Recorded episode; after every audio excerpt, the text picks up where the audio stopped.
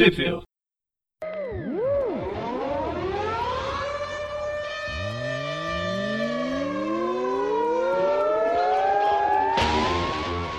Bem-vindos a mais um Tupibil. Eu sou o Preston. E eu sou o Gustavo. E hoje tá só nós dois para falar sobre um personagem completamente emporcalhado. Que horrível essa, esse início. Mas a gente vai falar sobre o Porco-Aranha, Apocalipse Now, que foi o encadernado que foi lançado pela Panini no início do ano. E também a edição anual do, do Porco-Aranha, né, ou pelo menos Homem-Aranha Anual de 2019, que foi uma, uma história sobre a guerra secreta do Porco-Aranha lá na, Saiu na espetacular Homem-Aranha número 23, de fevereiro de 2021, aqui no Brasil. Porco-Aranha! Você colocou a música?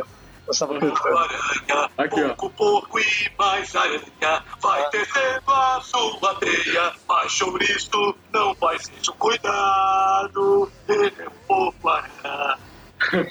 Pronto. Não podia passar esse podcast e rodar isso. Não, era obrigatório. Você, Gustavo, que você que tem a memória de, de todos aqui na, no nosso grande podcast, que somos só nós dois mesmo.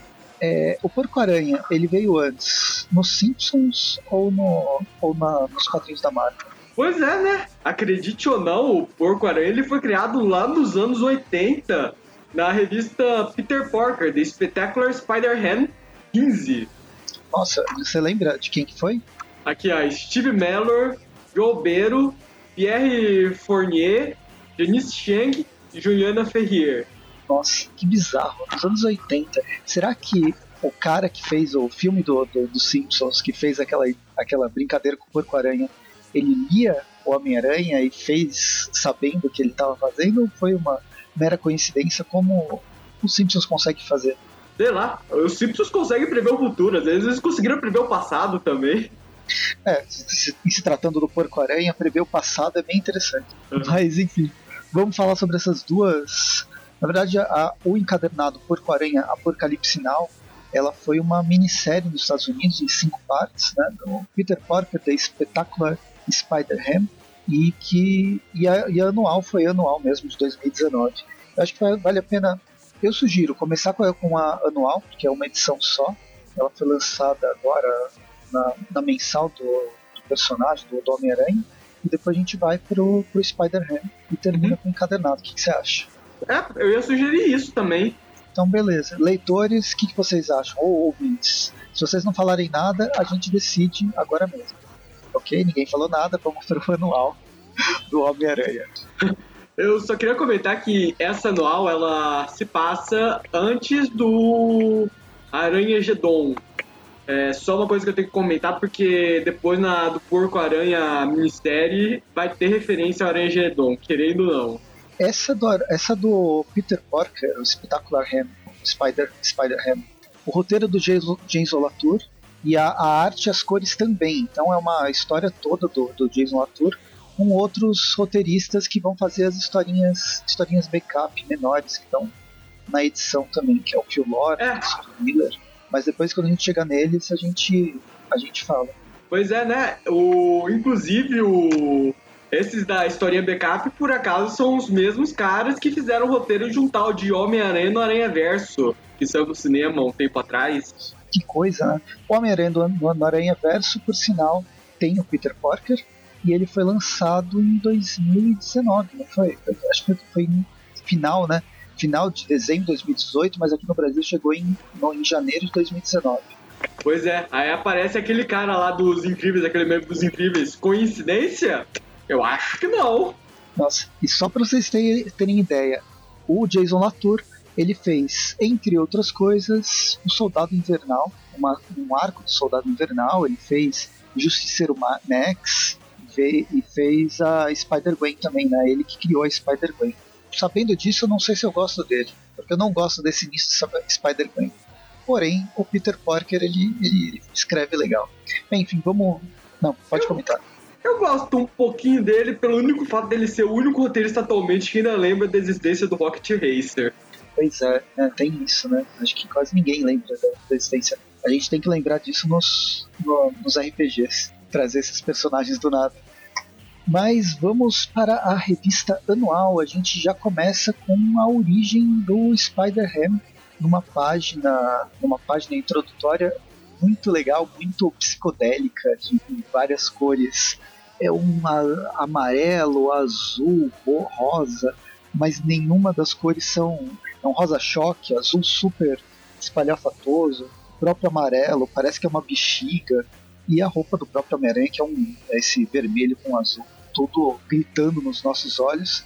E para quem não sabe, a origem do, do Peter Parker não é. Ele vem de um universo antropomórfico, mas não é um, um homem que foi picado por uma aranha. Ou um porco. E um porco que foi picado, por, uma aranha. Ele é uma aranha que foi mordida pela tia May, porco. Ah, é uma aranha que foi picada por um porco radioativo. A gente vai ver isso em detalhes depois. Que bizarro essa. É, enfim. E é assim que começa. Se vocês não conhecem, vocês vão conhecer a partir dessa introdução de uma página super rápida e super direta. E aí a gente, depois disso, vira a página, já vai para uma história mais comum, entre aspas, porque a gente vai para o universo Marvel, na Terra 616 ou a Terra Prime, que eu não vou chamar de Terra Prime nunca. Uhum. Aqui tem uma observação, ó. Antes do Aranha Gedon. Sim, sim, ele já ele avisa. Só para deixar bem claro. Mas Gustavo já foi, já tinha se adiantado. Mas no universo né, nesse universo Marvel, a gente vai direto pro Circo do Crime, que, bem, é, é bizarro. A apresentação do Circo do Crime, os animais, eles têm quase personalidade própria, né? Uhum. Pois é, o Circo do Crime fazendo o que ele sempre faz, hipnotizando a o público pra depois roubar eles. Eu realmente eu não entendo como é que as pessoas ainda caem nesse truque. Nossa, é muito engraçado. O que são esses ursos? É tipo o Zé Comé e o Catatal, mas não roubando cesta de cesta de, de piquenique, roubando dinheiro mesmo. Os palhaços. Bem, e enquanto isso está acontecendo, a gente tem o Miles Morales e a Gwen Stacy brincando de se, se equilibrar na corda bamba. Pois é, era o circo do crime para vari... o mestre do picadeiro para variar ele hipnotizou alguns heróis para se apresentarem pro circo do crime de novo, eu não entendo como as pessoas caem até nessa até hoje. Porque afinal ele precisa de gente, né, para fazer os, os, trabalhos dele. E aí ele abre-se um portal do nada. Ah, é, é, é, uma, é o relógio, né, acho que do, do, do, do Miles. Não, é o relógio da Gwen. A Gwen que tinha um, esse relógio do multiverso. Um dos palhaços aperta um botão, aí abre um portal tipo a caixa materna, aqueles tubos de explosão do, uhum. do universo DC só que ao invés de abrir um portal, né, um, uma, um teletransporte para Apocalipse ou para Nova Gênese, começa a cair um monte de animal. Que, como que eu vou definir? Um monte de vilão da, da Marvel vestido de animal. Ou animal. Pois é. Abriram um portal pro Larval Verso. Se eu não me engano, esse é o nome deles. É o Larval, é o Larval Verso deles.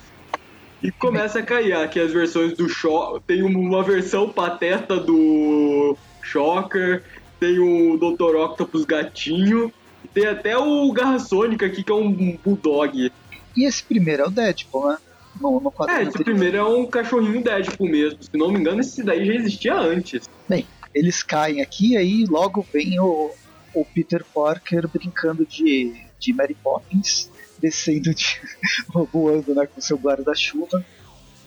E aí ele conversa lá com o Miles e com, com a Gwen e tal, embora os dois ainda estão ainda tão hipnotizados. Cachorro Poo aí é a primeira participação dele mesmo.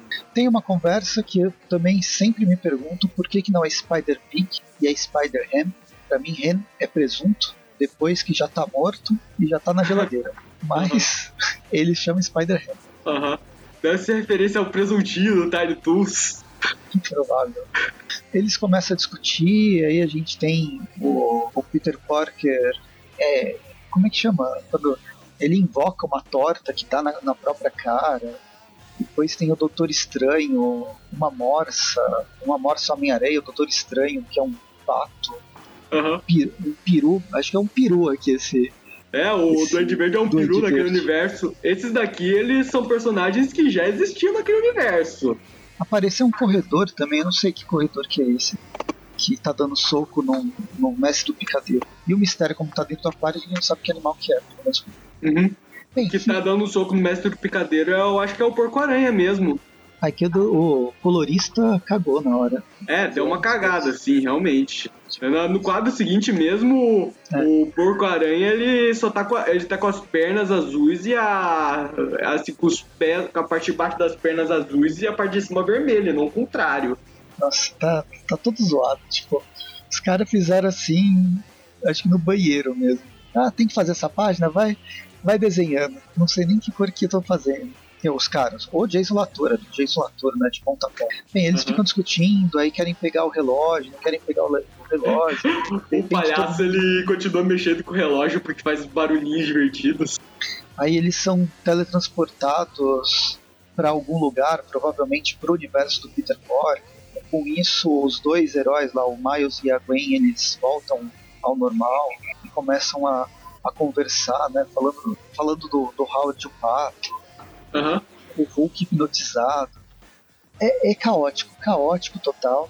E no meio desse caos, a gente passa para muito depois numa terra diferente, É, a Terra do Porco-Aranha. É, basicamente, o, o mestre do picadeiro sumiu com o relógio, sumiu por causa do relógio. Ele é gangue do, a, a- do Circo do Crime. Aí o Porco-Aranha, ah, tá de boa. Certeza que eles nunca mais vão voltar, né? Afinal, isso só é quadrinhos. E ele decide voltar pra casa lá, tudo. Temos o Jonah, o J. Jonas Chacal aí falando mal do Porco-Aranha na TV. Temos a versão da Jean The Wolf, que é um lobo de verdade. Tem esse cachorro que eu não sei o que é. Ah, coitado. é- Ah, é, é uma morsa, né? É outra, outra morsa. É, Mas o, o mais legal é quando aparece a, a Spider-Gwen.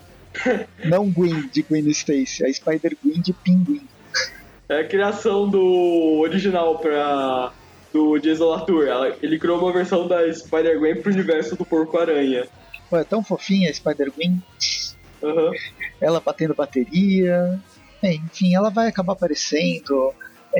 Eu não sei, eu não sei como fazer esse podcast, porque não tem muita história.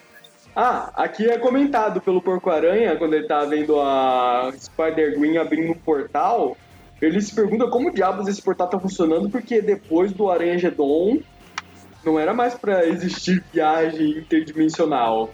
Mas isso é quadrinhos, né? Vamos ignorar, né, o que não é conveniente pra trama. Não, a, a destruição da possibilidade de ir de, de universo para outro, que veio nas Guerras Secretas, depois veio no Spider-Geddon, elas são uma das maiores mentiras da Marvel, porque isso não durou duas edições. Tem um monte de gente que continua passando. Lembra aquele episódio do. É um episódio dos Simpsons, que o, o Bart e os amigos dele começam. É a primeira vez que eles vão atravessar para outra. para cidade vizinha, e eles acham que eles estão ficando grandes e tal. E aí quando a, a câmera afasta, aparece a irmã dele, várias outras crianças brincando e correndo de um lado para o outro. É mais ou menos isso. É como se nunca fosse acessar outro universo, mas isso é sempre. Isso é, é- é- nunca. Não, também, ao, ao mesmo tempo que sempre, nunca vai ser permitido, sempre é permitido. Bem, e a gente continua com uma sucessão de vários personagens que vão aparecendo. O, o Porker, ele não tá. Ele tá. Ele não, acho que ele não tá passando bem aqui na, na- no quarto dele. Talvez ele tenha passado mal com essa. praticar. Como chama? Canibalismo, né? Ele tava comendo cachorro quente. Essa história deixa já é. notado. Eu achei que ele Essa- tava deprimido por causa do Aranha Gedon. Essa história já é desenhada pelo Dei- é, David LaFuente, Aham. cores do Rico Renzi. O David LaFuente, que é o desenhista da Gwen Aranha. Mas aqui tá num traço muito mais cartoon, né? completamente cartoon. Bem, aí a gente vai com- acompanhando como que é o, Peter Parker na vida comum dele. Na verdade, na verdade é muito parecida com a do Peter, né, do Peter Parker, mas com as suas a sua versão mais de humor, mais mais engraçada ou mais depressiva, de, depressiva. Tá, ele tenta vender foto, não consegue, aquela coisa de sempre. Aqui é revelado porque ele tá deprimido. É uma coisa que deixaria o Homem-Aranha normal aliviado, que é o fato de que os vilões dele simplesmente desapareceram e tá tudo em paz. O problema é que o Porcaranha ele, ele paga as contas dele justamente tirando fotos dele próprio, tirando as selfies dele próprio enfrentando vilões. E como o J. Jonah Chacal aqui deixa claro, ele não quer uma fotos do porco-aranha dormindo, não fazendo nada. É, uma das coisas engraçadas, assim, quando você vai lendo, é que cada personagem, ele tem, um, ele tem uma caracterização, né? Ele é um animal diferente, e aí o nome é referente a esse animal. Tem alguma, algum trocadilho que é referente a esse animal. É, a gente vai passando, tem aquela, aquela discussão, o Peter não consegue, aí ele vai para cima do, do Clarim Diário, que acho que não chama Clarim Diário aqui. Desesperadamente tentando achar alguma coisa para fazer. É Daily Beagle aqui, é uhum. um Beagle Diário. É, o Beagle é uma, aquela raça de cachorro, é um dos muitos trocadilhos que rolam aqui. Aí o porcaria tá tão sem nada pra fazer que ele tem um sonho dele voltando a ser aranha, na verdade, é, voltando a ser aranha mesmo, encontrando a Anti-May. A... É, tia May. É, isso aqui é anti, porque essa é anti de formiga. Ah, sim, sim. Nossa, porra. Aí, e no fim começa a virar um porco, aí depois do pesadelo ele acorda. Aí, enfim, ele é chamado para uma daquelas missões interdimensionais que, como ele comentou mais cedo, é a única coisa que ele tá podendo fazer agora. Mas no caso, quem vem é, é a Spider-Gwen, né? Spider. Ah, ah, o pinguim, o pinguim-aranha. É. No mesmo estilo que ela sempre aparece quando. para chamar o Miles ou para chamar alguém do universo meio-meio, a versão humana da, personagem. E aí no universo porco ou no universo animal, animalesco, não sei como definir isso, da Spider-Man, a gente vê que vários, vários personagens também desapareceram. Aqui, inclusive, tem o, o bandido da bodega, que é um cachorro. Pois é, acontece que os vilões do Porco-Aranha que estavam sumidos, eles estão dando as caras em outros universos. E esse Homem-Aranha, esse Peter Parker com seis braços, humano mesmo? Pois é, ele é o Peter Parker, mano. Ele é o Homem-Aranha desse universo que eles estão agora. Bem, enfim, eles ficam discutindo, aí tem uma, uma sessão, montagem do, do acho que é o Homem-Aranha, não, é não é o Parker fazendo o trabalho de cientista, de fotografia, exercícios, reciclagem. Basicamente, ele, ele encontrou uma nova utilidade diferente para cada um dos novos braços dele. Até que essa. Então, mas isso aqui aparece quando? É a, é a Gwen, né, que tá falando aqui. Aham. Uhum. Ah, ela tá comentando sobre esse Homem-Aranha desse universo. Aí, de repente, eis que aparece o Kong Pin. O... que é o que é o King Kong, rei do crime. E o bando de super vilões do Porco-Aranha, todos eles estão sendo mentalmente controlados pelo Mestre Picadeiro, que está basicamente cometendo crimes em outros universos onde não tem que lidar com um monte de heróis a cada esquina. Então, mas esse universo tem um herói. Talvez pois é. Não tem o suficiente, mas tem um herói. Não é tão uhum. desprovido assim. Uhum.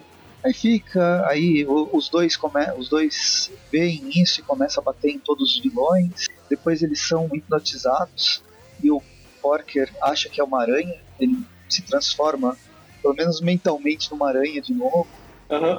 Ele pensa que ele volta à vida dele antes de ser picado pela tia meio radioativa.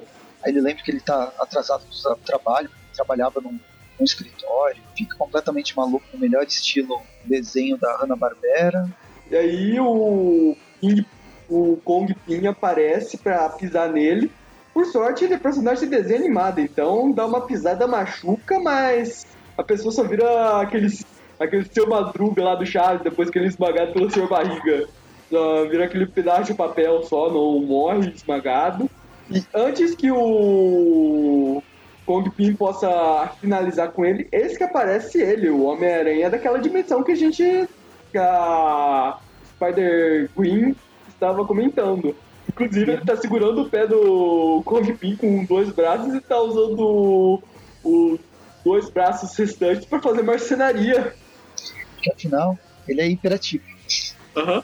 Pois é, ele achou uma função diferente para cada braço. Aí, eu não entendi. O Peter Parker ele se transforma e sai mais quatro braços, né? Pois é, é a magia do desenho animado. E aí, bem, e ele vai, ele vai bater em todo mundo, vira aquela pancadaria, pancadaria generalizada, até que o, o mestre picadeiro perde o controle com os, os vilões, ele apanha bastante, e a Spider-Gwen manda todo mundo de volta pro universo. E aí tem um final. tipo, manda todos aqueles de volta pro universo que deveria estar. Só que tem vários perdidos no multiverso. E aí o que, que eles têm que fazer? Tem que pegar todos. Pois é, pra alegria do Porco-Aranha, que já estava justamente reclamando que ele não tinha nenhum vilão para pegar. É, e aí a gente tem uma referência pra alegria que eu digo do Eric. Que a gente tem uma referência a Pokémon, né? Uhum. Pois Até é. a, a arte acaba mudando, ela já é caricata. Caricata não, ela já é cartoonizada e vira um cartoon mais próximo. Aham. O Porco-Aranha ele vira o Ash, ele começa a viajar pelos universos pra pegar de volta os vilões. Encontramos lá aquele Doutor Destino Pato, o Doctor Doom. Temos o Sapo Thor, outra referência das antigas, dos anos 80 também. Então, mas o Sapo a- Thor não é do universo dele, né? É, Esse é, esse é do universo 66, esse é, esse é oficial. Pois é. Inclusive tem um. Quem, quem assistia as lives do, de- do- dos jogos que a gente está jogando teve um- uma participação especial do Torg lá. Ah, você não viu, né, Gustavo? Foi no. Foi na, na série especial do, do Eric no mundo. No mundo alternativo. Teve o eu, eu trouxe o Torg pra lá. Aqui, ó, eu achei esse Torg aí em específico, ele é do, do universo do pet, dos Pet Avengers. É, tipo, uma- eu não sei porque essa história se passa em outro universo. É tipo uma história, assim, é os mascotes, os personagens que realmente, os mascotes que realmente existem no universo meio meia, formando um grupo de Vingadores. É que é um orif, é uma história que acho que não. Com medo de afetar qualquer coisa de cronologia, eles colocaram em um universo qualquer. Que é igualzinho ao universo Marvel, só que o que eles fizerem não afeta o universo Marvel. Aí também tem um quadrinho legal do Porco-Aranha já no universo meio meia, tendo uma discussão com o Eu já Navalha. falei, né? É, é o Navalha. E acredite ou não, ele não é um super vilão, ele é um super-herói. E aí termina com ele feliz da vida, voltando pra casa. Entre aspas, porque a gente tem algumas páginas extra da, da The Secret Horror, Horror Rages, do Phil Lord, Christopher Miller e o Jason Latour. Pois é, essa é a história escrita tanto pelo Jason Latour, que também faz a arte, quanto pelo Phil Lord e o Christopher Miller, que são os roteiristas e produtores de Homem-Aranha no Aranha Verso. Então, agora me explica o que, que é isso. É, é com você. Essa também foi uma história difícil de entender. Basicamente, tá acontecendo um puta. Tá acontecendo um daqueles mega, daquelas mega sagas lá do universo Marvel, tudo. Uma bagunça. Eu acho que é proposit... eles fizeram assim, eles fizeram uma bagunça proposital e colocaram tipo porcaria, meio que ignorando isso que acontece dia, indo pra um bar tomar uma bebida, encontrando ele, o Howard Pato. Né, eles têm uma conversa super, super interna, né, de psicológica, do que eles são, do que eles deixam de ser. Começa com o, o, o Porco-Aranha encontrando o Howard e ele tá lendo, o Howard está lendo uma história que seria do Calvin Haroldo, só que uma versão onde o Calvin é o Porco-Aranha e o Haroldo, é o amigo imaginário, é um humano. Aí no meio da discussão é, aparece o Vigia, o Vigia desse universo Terra 8311 é um Bulldog Vigia, é o Chiwato, na verdade. É eles Chihuahua. conversam, eles continuam conversando sobre o que são, o que não são. Aparece o que o Bee Yonder, que é o, o Beyonder abelha, da Vamos voltar com ele depois. Ele é realmente um personagem que existia lá nos anos 80, lá do. desse universo do Porco-Aranha. Nossa, aparece o Beyonder. Aham. Nossa, que bizarro. É que eles fazem várias referências. Esse P1, P1, a, a Infinity Gauntlet, né, da, Uhum. a- das joias do infinito, mas das, das joias da Gold é. Como é que chama? Uhum. Não é capa, bode. E aí depois de tudo isso, chega o Miau Morales. Pois é, criaram uma versão animalesca do Miles Morales, né? Criaram uma da Gwen, precisa ter uma do Miles também. E eu não. E sinceramente eu não sei se os caras preveram. fu- Assim, se os caras do videogame do Miles Morales, eles preveram o passado igual aos Simpsons, ou se eles fizeram uma referência, porque lá, no jogo do Miles Morales, realmente tem lá o Spider-Man, que é um gato. Ah, é? Nossa. Aham, ele aparece numa fase que você tem que recuperar ele lá de uns bandidos. Tipo, acontece de tudo até que eles. Os, o Peter, o, o, o Porco-Aranha e o Howard eles têm que entrar na batalha de vez contra Aham. esse, esse bicho bizarro e no meio dali da, da, da destruição do multiverso ocorre um reboot e quando ocorre esse reboot a gente vê a mesma cena mas o Peter Parker não é mais um, Porco-Aranha, é o Pato-Aranha e quando ele entra no bar ele encontra o Howard, o porco lendo uma tirinha do, do Calvin do Haroldo, mas o, o Calvin é um pato aranha e o Haroldo é um porco humano. Aham. E termina assim. É uma história bem confusa mesmo, nem eu entendi direito. Tipo, não vou dizer que é ruim, mas é um caos completo. É bizarro. Bizarro. Aham. E aí a gente vai pra, pra, pra minissérie que não é. ta- Talvez seja um pouco menos bizarra. Ela tem uma linearidade um pouco maior, mas ainda, ainda assim é caótica. Essa primeira. Essa minissérie, ela tem roteiros. Ela tem, tem roteiro do. É do Zeb Wells, né? Will Robson na arte. O Zeb Wells, que já escreveu o título principal lá do Homem-Aranha, quando tinha um- uma porrada de roteirista trabalhando junto pro título sair toda semana. E Ele também trabalhou legais. como diretor de roteirista lá do Frango Robô. Não, o cara, é- o cara é bom. E aqui a gente começa numa contando a origem, mais uma vez, do, do Homem-Aranha, do, Porco-Aranha, num desenho Aham. mais, mais underground. Eu acho que o, tra- o traço aqui é mais underground. É porque eles pegaram as páginas mesmo da estreia do Porco-Aranha. Hum, legal. Só que ele, ele tem uma, uma pegada Disney, mas um traço mais estilizado do Disney, que lembra esse, esse momento, esse, essa cena underground dos anos 80 dos Estados Unidos, né, do quadrinho norte-americano. Basicamente, a cena é assim, um- uma aranha nerd observando enquanto a tia May, ela revela que ela criou um, um secador de cabelo movido a energia nuclear. Esse secador de cabelo tem uma semelhança muito grande com aquelas mesmas máquinas que irradiaram a aranha que picaram o Peter.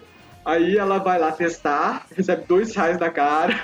Aí do nada ela, tipo, ela vai berserk, tipo, andando que nem um zumbi com raiva na direção daquela aranha, pega ela, morde a cabeça, desmaia, e a aranha se transforma num porco.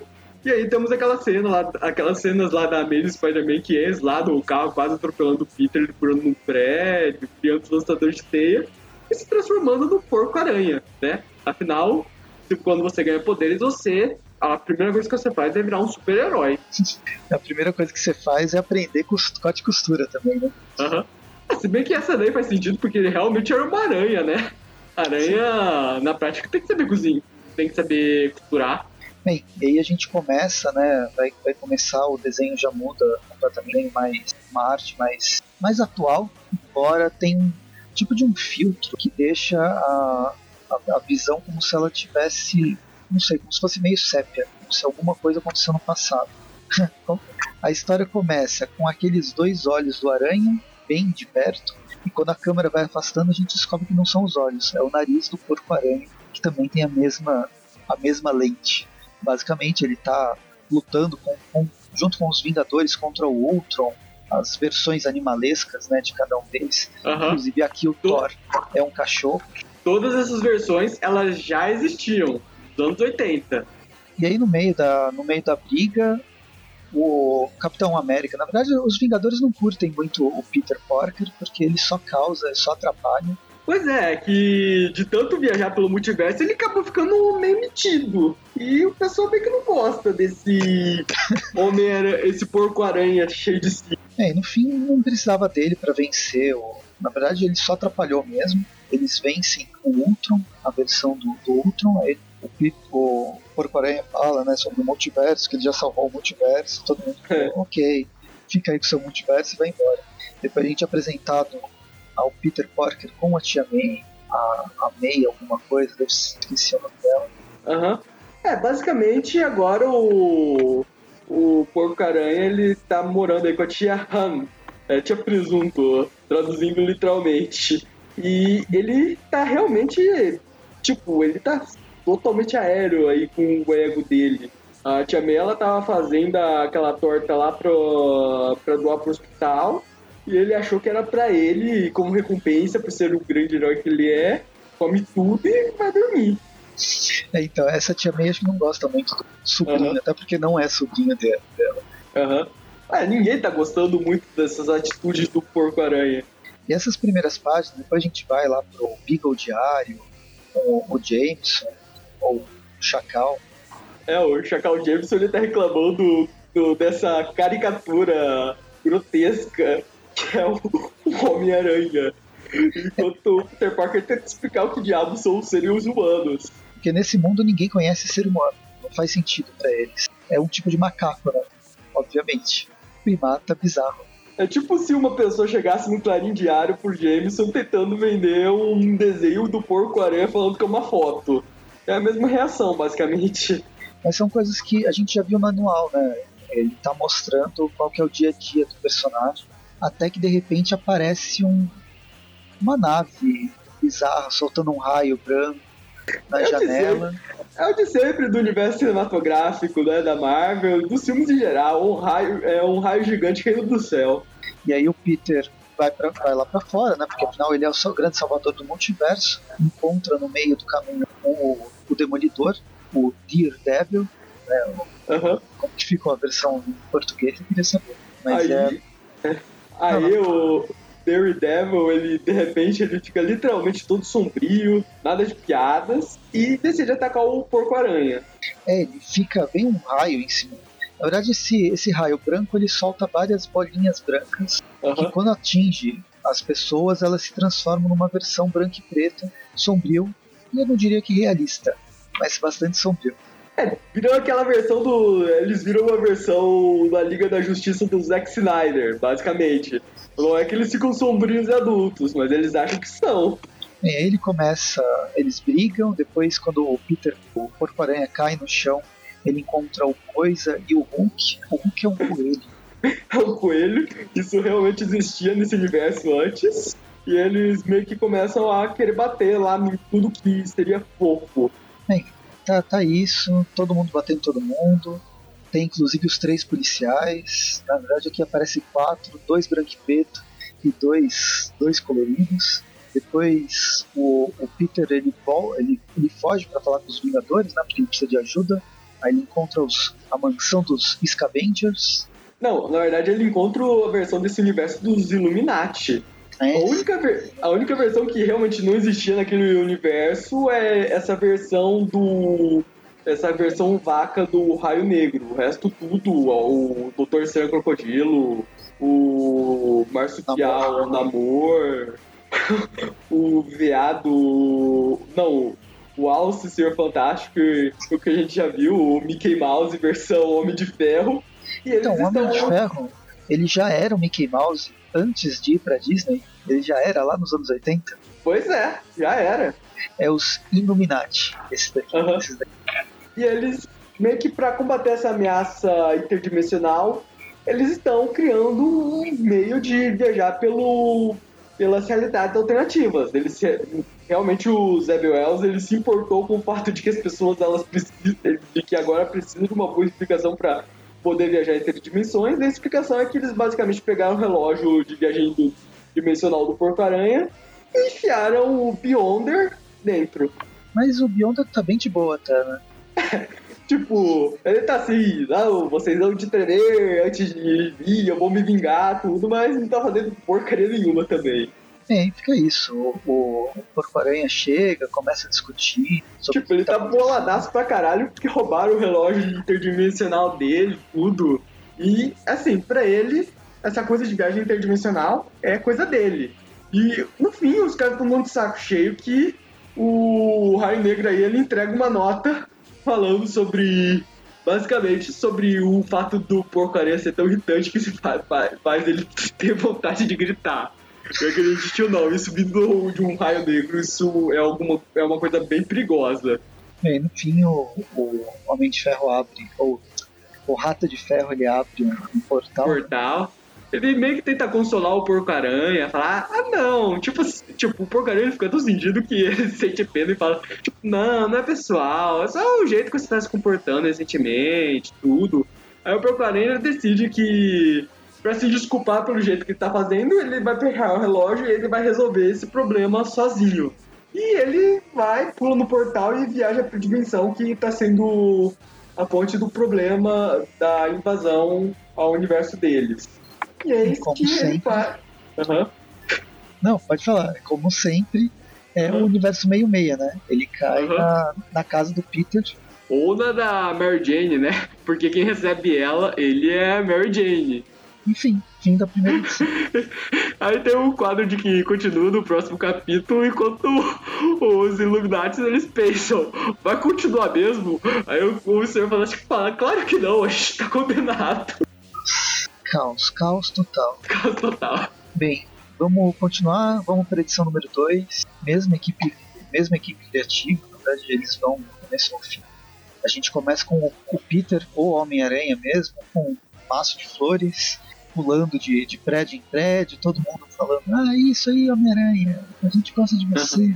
Um- E aí aparece até o Peter Parker reclamando num, num quadrinho embaixo. Como assim? Uma página, um splash page, só pra isso? É sério?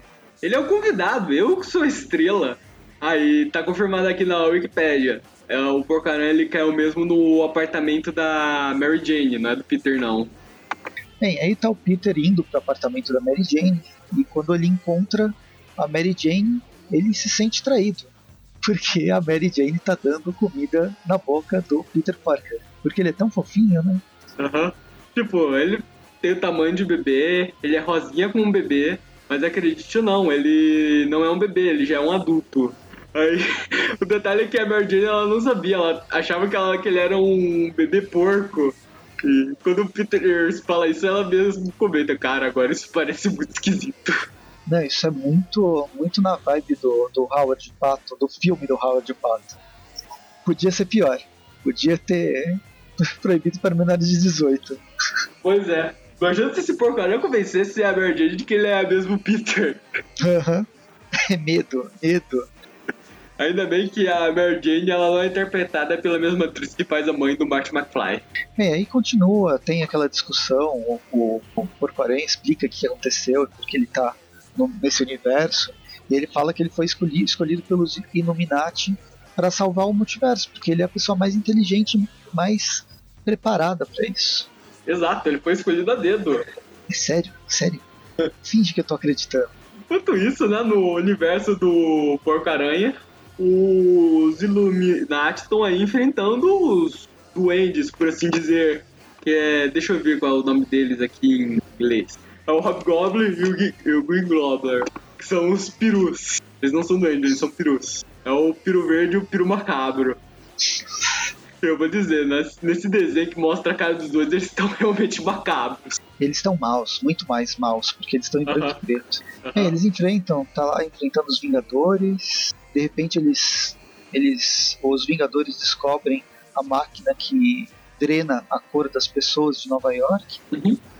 Apareceu do nada o Ômega Vermelho aqui. Aparece uma versão do Ômega Vermelho, que basicamente agora é o. Cara, eu nem sei o que eu vou dizer. Qual é o nome dele? Agora que ele não é mais vermelho, por assim dizer. Mas, pra sorte dos Illuminati aí, eis que aparece os Swinister Six, o Sexteto Sinistro, que são vilões do Porco-Aranha. É eles que vão virar os heróis né, da história, praticamente. Pois é, na falta de É, gente. super... Enquanto os super-heróis entram na porrada, alguém precisa ajudar, né? A gente volta pra Nova York, tá lá ó, os dois, os dois aranhas conversando. resolvendo como que eles vão para outro para outro pra outra realidade aí obviamente o Quarteto Fantástico seria a pessoa um grupo mais mais certo para resolver a situação tem uma Aham. certa discussão com um dos robôs do quarteto mas isso é facilmente resolvido é, o, é o- outra versão do Herbie né É, cada o vez o Herbie Silver. aparece de uma forma diferente Enquanto o Homem-Aranha ele tenta impedir o esse Herb aí de ah, e o Porco-Aranha de brigarem, eis que aparece. Nossa, qual é o nome que o Dan Slott deu pra pro Frank e pra Valéria Richards agora? Deixa eu ver. Aqui ó, é o a Valéria Richards é a Brainstorm e o Frank Richards é o Powerhouse agora. como assim agora É que quando eles voltaram da viagemzinha deles pelo multi- multiverso, criando, recriando as dimensões, eles decidiram, enfim, que vão ter super. Eles cresceram bastante para poderem virar super-heróis, né, por assim dizer. Eles, inclusive, próprios trajes. Eu só não sei porque os trajes deles têm agora as letras B, as letras F, se os nomes deles são Brainstorm e Powerhouse. Aham, É o que tava sobrando lá. Não, foi. É, ok. Mas uma coisa que faz sentido. Mas não sabia disso, que eles tinham. que tinha acontecido isso. Eu, eu li até, mas acho que ignorei. Eu nem gostei desse. O retorno em si, todo. A trajetória pro retorno eu gostei, mas depois quando começou a mensal eu abandonei. Não foi, Pois é. Não foi pra mim. Enfim, eles estão eles estão discutindo. O Hit tá super interessado em ser um. O que, que esse porco aranha é um porco humanoide e não é ao mesmo tempo? Aí a gente descobre que o porco aranha ele não produz a própria teia. Na verdade, ele tem uma pequena aranha no, no lançador de teia deles. Ah, na verdade ele tava Não, analisando tinha lá aquele né? relógio interdimensional do Porco-Aranha e ele encontrou o Beyonder que tava. É o Beyonder. O Beyonder que tava dormindo aí. Inclusive tá com aquela sopa lá de Pato Donald dormindo. Aquele capuzinho, tudo. Que ele não parece. é- Não, parece quando você, você olha mais atentamente. Já tinha até esquecido que era o Beyonder. O, Beyond, o Porco-Aranha ele até resumiu que é o Beyonder. Ele é uma abelha de desenho onipotente. Aí fica, volta pro universo do, do Porco-Aranha, né? 8311, tá todo mundo lutando. Engraçado aqui, ó, o, o, o Raio Negro nessa dimensão, ele tá se comunicando igualzinho o Coyote dos Tunes. Ele tava se comunicando por placas, basicamente. Coisa, colocando óculos aqui pra ler o que tá escrito. A ofensa lá do, Caçador. do Raio Negro. Aí, basicamente, em vez dos super-heróis e super-vilões se unirem, o que seria mais lógico, eles decidem seguir a regra de primeiro se enfrentar pra depois se unir. Afinal não pode é, quebrar essa regra, né? Aham. É uma das regras fundamentais do multiverso. Aham. Mas eis então que aparece outro membro dos Illuminati, o professor Xavier aí. Professor Rex, Aham. que ele é um Tiranossauro Rex. Aham. Unido aos X-Men desse universo e alguns dos super-vilões que também existem nesse universo. Inclusive algumas caras novas, como essa versão do Dinamo Escarlate, o O Manto e a Daga não tinham aparecido. Não, não, esses já tinham aparecido sim. E esse Hulk, esse Hulk panda vermelho. E parece que aí também tem uma versão do Blade aí escondida. Eu não sei se é um peixe ou um sapo Aham. do É. Blade. E essas versões dos X-Men, mas o Doutor Destino aí, o Manto e a Daga, esses realmente já existiam. Essa versão do Pantera Negra também. Enfim, eles, eles aparecem, embora o Peter, o Porco-Aranha, não esteja nesse universo, é sempre ele que apresenta no melhor estilo desenho animado, né? Abrindo um quadro, abrindo um buraco no meio, no meio do quadrinho para ele apre- apresentar. E nisso, o- enquanto o Reed ele tá aí explicando o que aconteceu, ele revela que o que quer que esteja atacando o universo Porco-Aranha, assim, o Porco-Aranha ele chegou no lugar certo, mas inf- infelizmente ele chegou na hora errada. Quem quer que esteja por trás dessa invasão ao universo dele está no universo meio meia, mas está no universo meio meia do passado. Essa representação do multiverso como se fosse um DNA não não faz nenhum sentido. Ah, enfim, eles ficam discutindo, o Peter Parker fica, fica triste. Aham. É, eles acham que o Porco-Aranha não vai dar conta disso. Aí o Porco-Aranha diz que vai dar conta, sim. Ele. Então ele meio que viaja pro passado, dando a máquina do tempo. Infelizmente, sem perguntar a opinião do Peter, que fica bem bolado com isso. Eles que quando eles viajam ao passado, eles encontram. Eles acabam parando bem no meio da Primeira Guerra Mundial É a Segunda Guerra Mundial. encontram os nazistas e encontram uma versão cartunesca dos nazistas também. É, tipo aqueles generais nazistas lá de campo de concentração, só que num estilo mais animado. E esse que uma coisa estranha acontece com o Porco-Aranha. Ele acaba se transformando num desenho animado, mas num desenho animado dos anos 30, 40. Ok. E termina essa primeira, essa segunda edição com essa coisa biz- bizarra. O próprio Peter, o Peter Parker fala que é, uma, é um vintage hand. Aham. E tá bonitinho, tá bonitinho. Esteticamente tá legal. não deixa de ser estranho. Vamos para a terceira, terceira edição, a capa já, já é a capa, todas as versões, tirando o Homem-Aranha, todas as versões dos anos 30, vai, 20, 30. Aham. Uhum. Todos o, o Homem-Aranha e os Illuminati aí, eles viraram versões dos anos 30 deles mesmos. Aí começa a história, Segunda Guerra Mundial, tá o Pito, os dois aranhas tentando invadir a, uma fortaleza nazista, que ao invés de ter uma suástica tem um K. Uhum. E o porco-aranha, ele tá todo elástico, tá com aqueles membros esquisitos lá de versão de desenho dos anos 30. Ele basicamente virou um ele virou um senhor fantástico, basicamente, graças a essa adaptação à época. E ele decide aproveitar logo pra invadir, descendo já porrada lá nos nazistas. Ele já chega lá beijando fazendo coisas que desenhos antigamente podiam fazer, que é beijar a boca dos outros de inimigo e bater neles com martelo. Mas bater neles para o cara voar longe. Até que eles encontram o vilão, né? Que tá fazendo uma bomba, uma bomba atômica, acho, debaixo de uma sala que não tem mais nada, uma, uma sala cavada embaixo da fortaleza. Uhum. Era justamente aquele, esse vilão que parece que é o grande responsável pela invasão do universo do Porco-Aranha, ele parece justamente um personagem de desenho animado também. Vale notar. Sim, aí eles começam a, a brigar, né? O Homem-Aranha até, até fala: e aí, você não vai contar seus planos? Afinal, se ele é um vilão, tem que contar os planos. Uhum. Mas no meio da briga, o vilão resolve fugir, porque bem, é mais seguro ele fugir e procurar fazer, fazer os planos dele em outro lugar. E enquanto isso, na Terra 8311, o Capitão América, né, o Gato Aranha, o, o Gato América tá decidindo qual vai ser o nome desse grande evento que eles estão que eles estão é lutando o... atualmente. Uhum. É o Captain América, basicamente. Tem umas versões muito engraçadas. Eu tô com uma, uma revista em inglês, então tem Heroes He Burned, Bear Ferno, Horse of the He Helms, Secret Pig Invasion, House of Ham, Apocalypse, World War Hog, Absolute Carnage, Gear Itself e Acts of Vengeance. Tudo com trocadilho com o animal. Uhum. Essa é a regra desse universo. Mas eles estão eles estão tristes porque o Spider-Man desapareceu, né? Não, eles estão tristes porque acontece que a pessoa que foi resolver esse problema nas outras dimensões pra ele é justamente o Porco-Aranha. Lembra? O pessoal ah, desse universo não gosta muito do Porco-Aranha e da sua atitude metida. Nem os heróis, nem os vilões. e o Porco-Aranha aqui no balãozinho dessa bolinha dele, ele meio que não interpreta muito bem o que, que tinha acontecido. Aí eles vão para outro universo, dura uma página só, basicamente, do, uh -huh Terra 70.237 é a terra do, do Batman, como é que chama? Cavaleiro das Trevas. É o Cavaleiro das Trevas, é o Batman do Frank Miller, basicamente.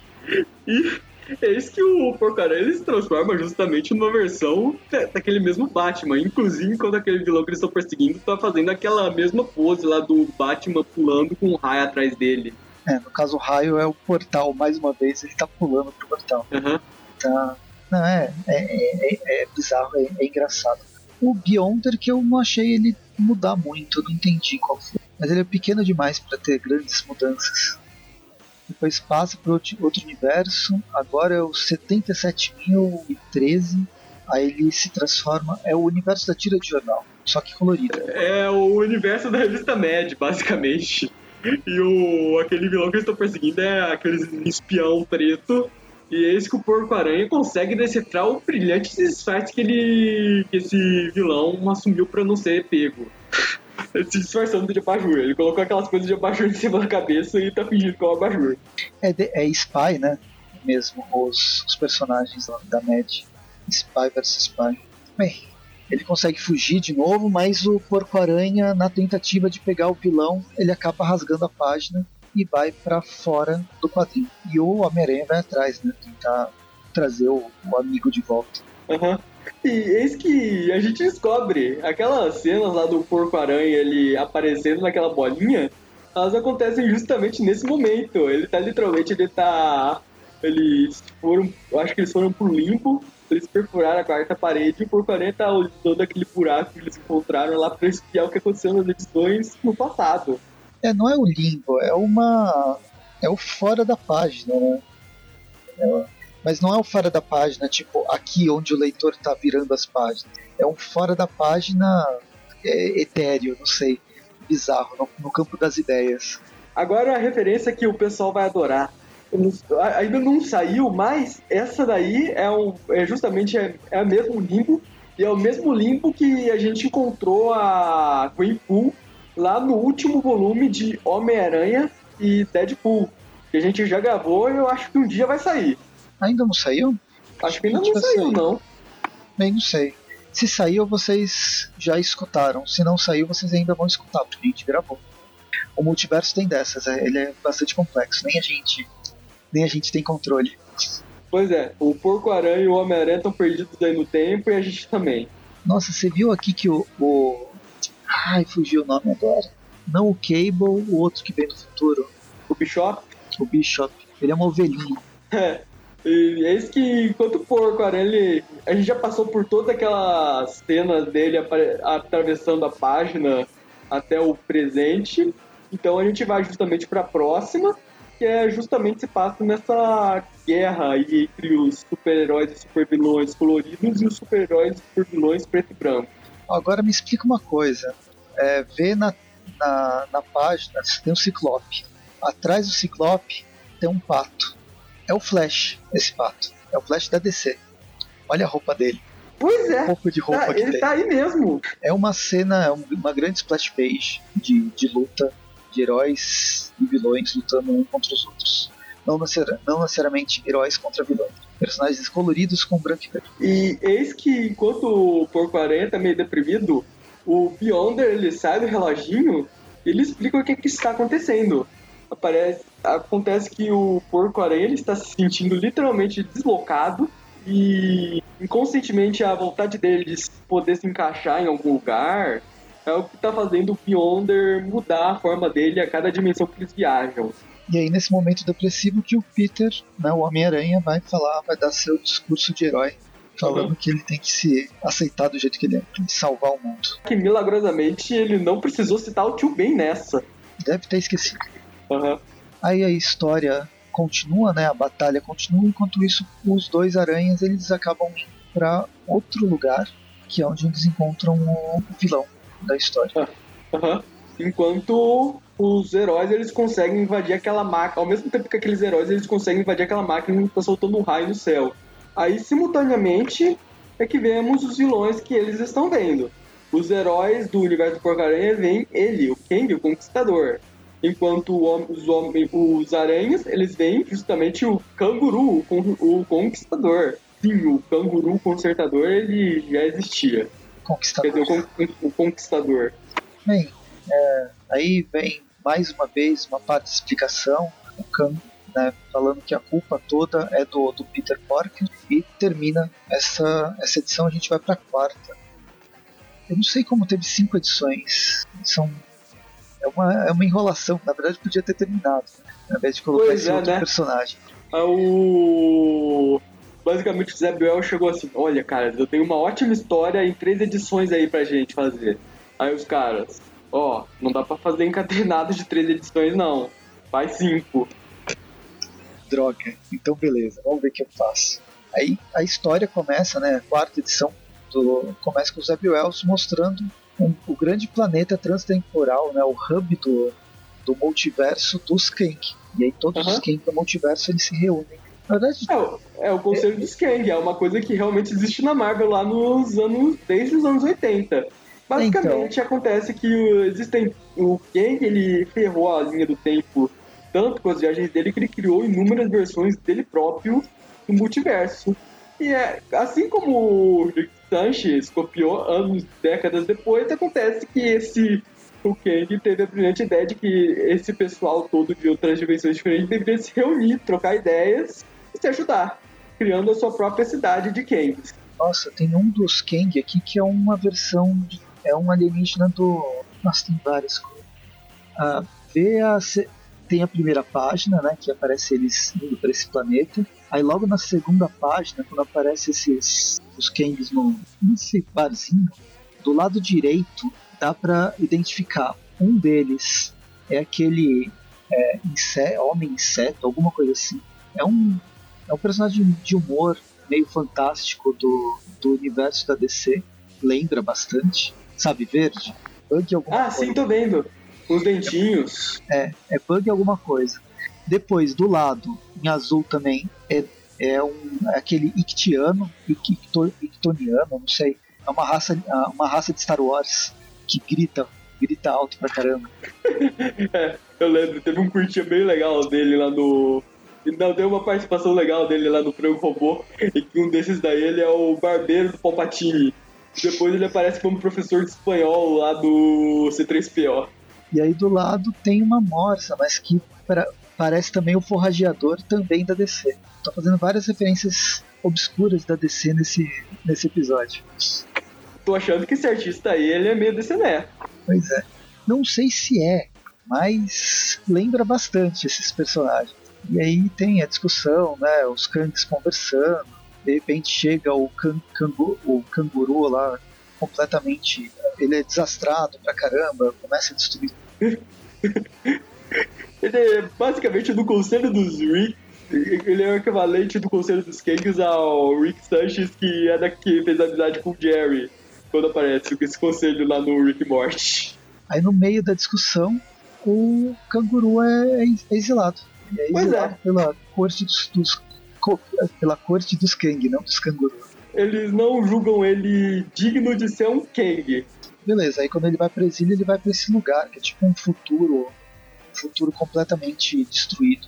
O que ele diz é que a, a terra larval, né, a terra do, do porco-aranha, ela vai, vai ser um, completamente destruída pelos, por aquela batalha que está ocorrendo, a gente está tá acompanhando. Porém, se quiser mais uma, mais uma referência a DC, existe um futuro possível de completa destruição, que é onde vive o, o Senhor, acho que é Senhor do Tempo, é um vilão dos, da Legião dos Super-Heróis. Estou fazendo meias referências porque eu sempre esqueço o nome certinho das coisas. É meio também, acho que ninguém se importa. Eu, eu achava que essa daí seria a Terra Prime lá do universo da DC. Terra Prime? A Terra Prime eles, eles chamam de Terra Prime a principal. Tá? É, agora é a principal. É que eu lembrei lá naquele desenho lá do Bat, da Liga da Justiça versus Sindicato do Crime, o Batman ele chega aí para uma para a Terra Prime, que é a Terra original onde tudo onde tudo começou, para enfrentar lá o Coruja lá no final do filme. E é mais ou menos assim essa Terra original. Sim. E é aqui, uhum. aí o canguru consertador ele explica o que está acontecendo. Acontece que depois que o canguru consertador ele foi exilado, conquistador. é, ele, o Conselho dos Kang enviou um outro Kang para para invadir lá o, para conquistar o Lavalverso. E segundo o, o canguru, isso é tudo culpa do Porco Aranha, porque acontece que se o Porco Aranha não tivesse não tivesse ficado falando tanto sobre multiverso tudo, o canguru o conquistador não teria decidido viajar também pelo multiverso e encontrado o conselho dos Kang. E aí quando a gente vai pro, pro, pra terra do Porco Aranha, tá aquela. Os, os heróis completamente pasmos. O que, que é esse bicho bizarro que não é animal? Que tipo de animal que é você? E o que, que, que, que você fez? É o Orogukang? Orogukang? Porque obviamente é um Orogutang. Pois é, e o quem está invadindo esse universo deles é. Parece que é a versão meio-meio do Kang. Cara, ele faz aqui uma referência a uma coisa, mas eu não tô achando aqui nessa Wikipedia, de uma fase dele que ele viveu aqui na Marvel. Ele comenta que ele já foi o Ramaduchi, ele já foi o. Ele já foi o Imortus, ele falou, ele comenta aqui que ele já teve uma fase dele de Victor, mas eu não sei o que diabo ele tá comentando. Ó, Vingador é, Avengers Anual Volume 1, número 21. É, é, uma, é, um, é um arco chama Cidadão Kang. Ele foi lançado. Ele foi lançado em 92, o roteiro do. Nossa, é do Jorge Caragoni. Tem várias historinhas, na verdade. Uma delas é o Jorge Caragoni, esse cara, mais o Mark Gruenwald, ruim de falar, Scott Benson e Peter Sanderson. São quatro histórias nessa revista. Nem sei se veio se foi publicada aqui no Brasil. Oh, a primeira história era do saudoso Mark Gruenwald. Então, não é a primeira. Ah, não, é a primeira. É, é que eu já pulei logo pra você. É que o Gruenwald faz, faz duas. Uhum. Ah, é? Caralho, é, depois, o Mark ele realmente ela adorava fazer essas mega sagas. Impressionante.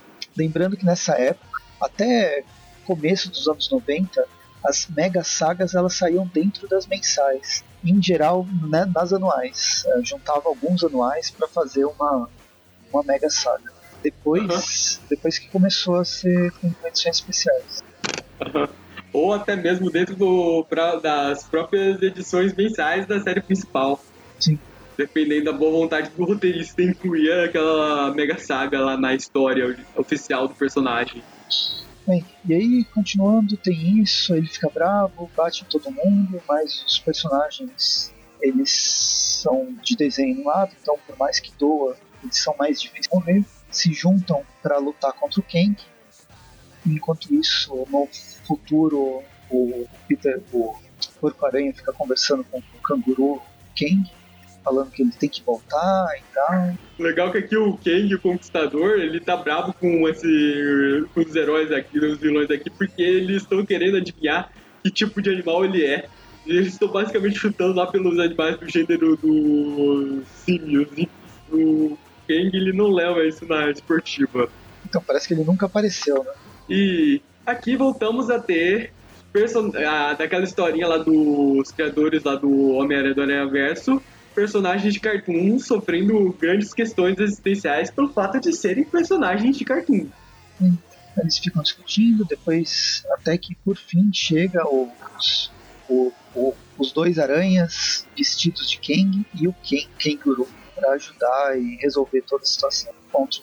Enfim, aí temos uma cena dos Vingadores, de, a Manopla do Infinito, que é o Capitão América todo ferrado, lá depois de todos os personagens serem derrotados pelo grande vilão, o Capitão América ser o único de pé pronto para enfrentar esse vilão.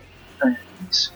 E Ele como o filme Vingadores Ultimato referenciou essa cena, só que com uma pequena mudança depois, eis que por trás dele abre-se portal e chegam os aliados dele. Só que no caso os aliados são o Homem-Aranha, o Canguru Consertador e o Porco-Aranha, e parece que eles viraram Kangs honorários. Não, em detalhe, ele, o capitão ouve, né, alguma coisa com o ouvido dele. On your left. Ok. Aí não tinha nada. Não, não é essa, essa, essa, essa direita, a outra direita. A direita de verdade. E lá aí eles ficam discutindo até que chega os dois aranhas vestidos de Kang e o Kangaroo para lutar contra. E aí começa aquela troca de soco, chute, pontapé quando a gente descobre mais um plot twist. Não é o Kang que está por trás do Kang, é o Mojo. Pois é. É isso. E aí eles, o Mojo fica discutindo, falando o que, que, que, ele estava fazendo, como que ele programou o Mojo Verso, estava fazendo sucesso com essas versões versões animadas dos super-heróis, um, um, evento de crossover blockbuster, e aí termina a edição com um enorme construto bizarro, aquela máquina a, a torre cai e toda a, a, tela. E os quadrinhos começam a aparecer tela de televisão fora do ar. Mas aí o Mojo, só para explicar, o Mojo ele revela o que está acontecendo. Acontece que os Kangs, eles realmente era pro Kang invadir, destruir esse universo. Só que acontece que o universo do Porco-Aranha é uma grande atração lá no universo do Mojo, que, pra quem não sabe, o Mojo ele é basicamente um produtor de televisão que usa personagens de outras dimensões para fazer os programas dele. E para não interferir na, no, na programação do Mojo, o Mojo pegou esse Kang, fez uma lavagemzinha cerebral de leve nele, tudo. E já que tá acontecendo um mega crossover, ele decidiu que é uma boa hora para um reboot do universo do Porco-Aranha. E é isso. Tá? Termina, termina essa edição, a gente vai para edição número 5. Vamos para a última edição. E é aquela cena lá do. Como é Cara, tem uma Família cena da um Pesada. person- Ah, Cara, eu não lembro qual é essa referência. Tem uma referência lá de um personagem rasgando a roupa do Homem-Aranha desse jeito, mas não me lembro qual é. Esse eu não lembro. Eu sei que a história começa com a versão Família da Pesada do Porco-Aranha. Family Guy. É, não, não tem que contar. Vocês têm que ler, é engraçado.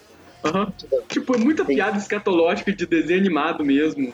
Começa com musiquinha e depois é, é- mostra a casa, é igualzinho. né? O pessoal nem, nem tentou nem tentou falar que não, não, não é essa referência, né? O Zé Wells, o Will Robson, eles deixaram bem claro que é o Família da Pesada. Aham. Até com as piadas bizarras, não sei. Basicamente, ele tá mostrando como é que tá sendo o, o grande reboot que o Mojo decidiu fazer. Eles, inclusive, começam a copiar não só os personagens lá do Family Guy, tudo lá. A Mary Jane do Porco-Aranha lá. Ela realmente ela é um todo no universo dele lá. Tá mais parecendo com a Lois. Tem as versões do Chris e da Meg, que são porcos e um búfalo. Tem aquelas piadinhas besta do Family Guy que é basicamente eles falando um trocadilho lá. Não, é que nem aquela vez que sei lá o que, aí pula porque aconteceu aquela vez e volta pra cena. Até que do nada aparece o porcaria se perguntando se. Ele sai da página se perguntando se aquilo ali tava certo. E no meio do nada o porco-aranha ele começa a perceber que o que tá acontecendo lá não tá certo. Aí o Mojo, furioso, tira ele daquela cápsula pra falar que ele tá estragando tudo. Ele está estragando o grande reboot que ele tá fazendo. É, como se ele quebrasse a tela da televisão, enfia a mão dentro da televisão e tira o, Uhum. porco, a versão rebotada do, do Peter, Peter Parker, pela cabeça. Uhum. E é isso que vemos que não é só o Porco-Aranha que tá sofrendo reboot. O Homem-Aranha está sofrendo um reboot. Agora, por exemplo, o Homem-Aranha está, pa- está passando por um. Ele está passando por todo um. Assim, o Mojo está explorando toda a complexidade, temas maduros, violência e doença mental do Homem-Aranha. E tá parecendo um vendedor de, de enciclopédia de parque, Aham. só que com um terno araquinho. Cara, é legal o Mojo comentando assim, não, agora eu vou explorar temas mais complexos, agora eu vou explorar temas complexos e maduros, como violência e doença mental. Aí, embora eu não tenha a mínima ideia do que esteja falando, mas ainda assim parece legal. Eu não vou nem comentar que diretor de cinema o Mojo está me lembrando agora, porque senão os fãs da DC vão ficar muito bravos comigo e eu já fiz piada com ele nesse podcast. Bem, a gente descobre que todos os, os personagens do universo do, do Porco-Aranha estão estão em cápsulas, eles estão Uhum. sofrendo esse- esses reboots. De novo, tá aqui o, o Raio Negro se comunicando por plaquinhas. Eu sou completamente a favor do Raio Negro do universo meio meio adotar essa abordagem pra se comunicar. Aqui, o, o pato é o Mercúrio, Aham. que aqui Ah. tá em verde, lá tava, parecia vermelho, né? Ah, tá. Beleza, então. Ah, pra mim ainda vai ser o Flash, porque É o Flash, basicamente, é o Flash da Marvel. É o Flash que é o, Fla- o Flash corre rápido, o Mercúrio é o Flash que não sabe correr. É, na verdade, o Mercúrio, ele é um Flash devagar. Porque o Flash, ele vai até a velocidade da luz e além. O Mercúrio, ele só vai até a velocidade do som. Acredite ou não, quando saiu Vingadores da Era de Ultron, aquela versão do Mercúrio que apareceu no universo meio meia, ela é mais fiel às HQs do que a versão mega rápida que apareceu nos filmes dos X-Men. A versão do universo do- dos X-Men, embora eu goste, ele não é o Mercúrio, ele é o impulso da DC. Nem Aham. o Flash ele é. É, Ele é a versão do impulso. Porque é completamente maluca. Uhum. Zoeira, é a versão zoeira. Zoeira, Ah. zoeira never ends. E acabou saindo tão certo que foi, de certa forma, incorporada ao universo Marvel. Depois, ao universo cinematográfico da Marvel. Ainda acredito que é. Só, só não deixou claro na primeira vez que ele apareceu. Ou Aham. não deixou 100% claro. Enfim, aí o Peter Parker veste, o- veste o uniforme e vai e ameaça o Mojo, mas não sei se vai arrancar a ameaça. E a- acontece que o Bojo, ele tá usando aquele argumento lá do... da necessidade de reboot. Ele tá oferecendo ao Porco-Aranha o papel de protagonista. E o porcaria ele tá meio tentado ah, com essa proposta do Mojo de se transformar no grande protagonista do universo larval depois que o mesmo sofreu um reboot. é legal que o Mojo, ele aqui é uma referência, ele pega lá o, o Raio Negro, que é um cavalo, e decide dar a ele uma portagem mais depressiva, transformando ele no Black Coach Horse, Horse Guy, que parece muito com o Bojack Horseman. I hate this. É, aí o Mojo ele explica. Aí o porcaria se pergunta, ué, mas ele não parece tão divertido. E o Mojo fala, não, ele continua divertido, só que de uma maneira depressiva. Aí o Mojo, ele. Aí o porcaria ele se pergunta, ué, ele não parece, eu não, não consigo imaginar isso funcionando. Aí o Mojo ele comenta, ah não, a gente precisa de muito tempo pra isso funcionar. Aí o porcaria comenta, isso, então ele não é realmente é tão engraçado. E realmente, esse, eu gosto da série do Bojack Horseman, mas realmente ela tem esse problema. Ela demora muito pra ficar engraçada, de verdade. E no fim acontece que o enquanto o Mojo e o Porco-Aranha eles estão conversando aí, o Porco-Aranha dá umas indiretinhas que convence o, o Bojack Horseman aí a enfim falar alguma coisa. E com um grande poder da voz dele, ele consegue quebrar todos os vidros e libertar todo mundo do reboot do Mojo. E com isso. aquela pancadaria. É, aquela cena de pancadaria lá. Engraçado que o Peter, mesmo ele se libertando lá, ele continuou com aquela cara toda depressiva.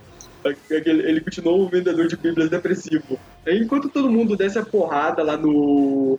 Então, mas ele não tá depressivo, ele tá dançando, cantando. Aí, enquanto isso acontece. Será que a referência é meio máscara? Aham, Do... deve ser. Porque tem, tá, tá muito. O... A expressão corporal tá muito máscara aqui Aham. nessa história. Às vezes é a referência ao Homem-Aranha 3.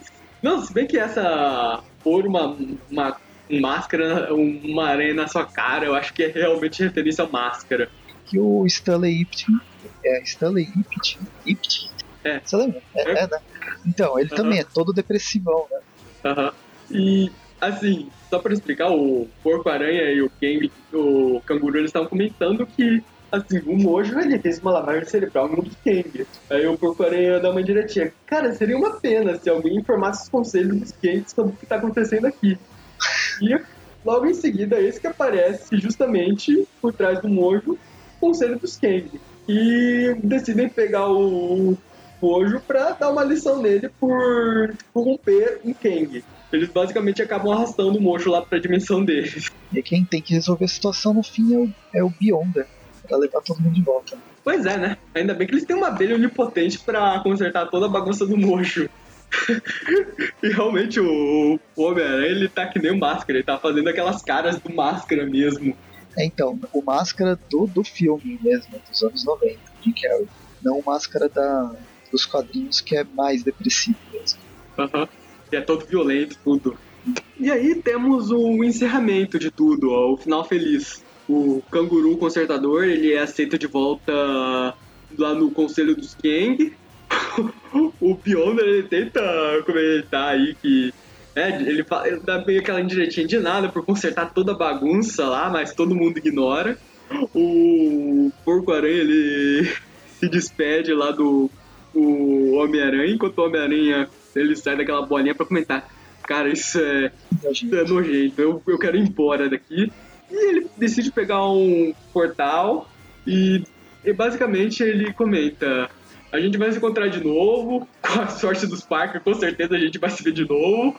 Aí o porcaria se pergunta: O que você quis dizer com isso? Aí o Homem-Aranha fala: Ah, nada não, até logo, amo todos vocês.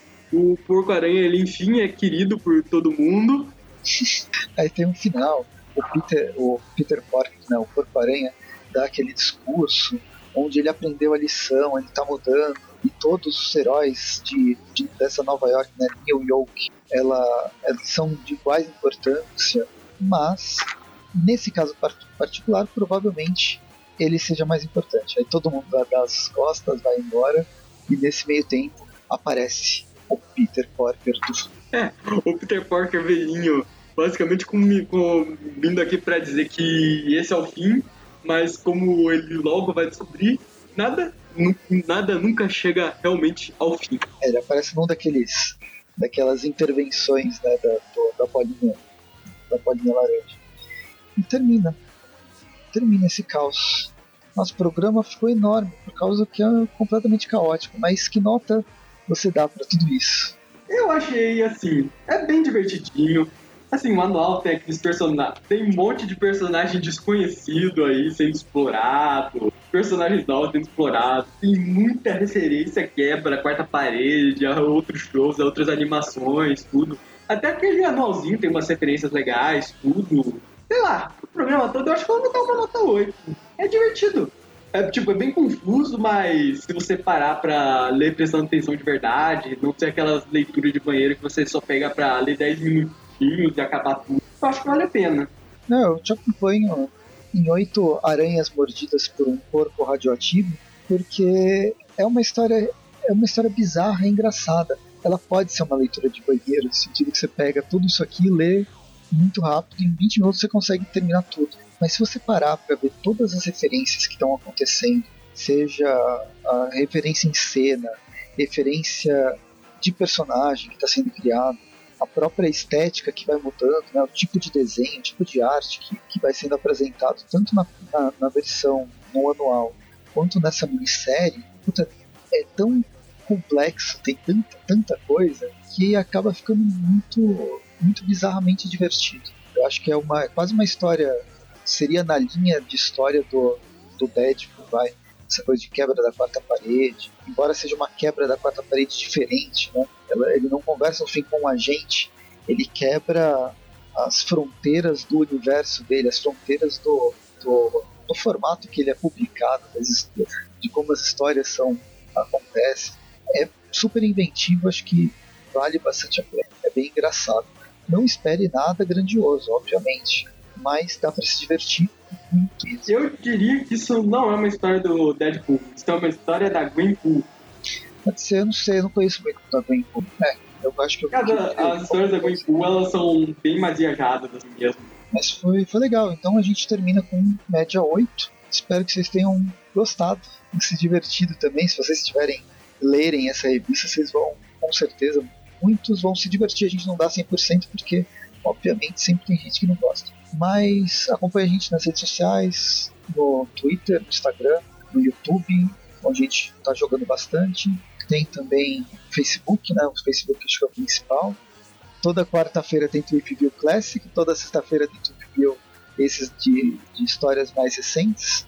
Tirando a última sexta-feira do mês, tem Tweepcast sobre temas variados ligados ao homem Acho que é isso, né? Não sei se está faltando alguma coisa, espero que tenham gostado e comentem onde for, a gente conversa os comentários. Até mais. Até mais.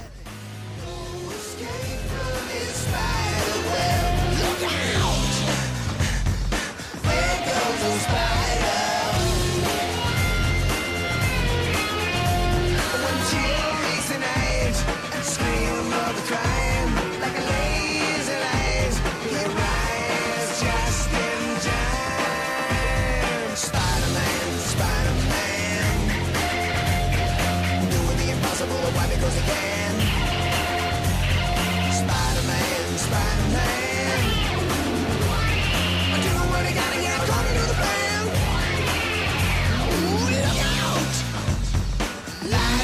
the rain.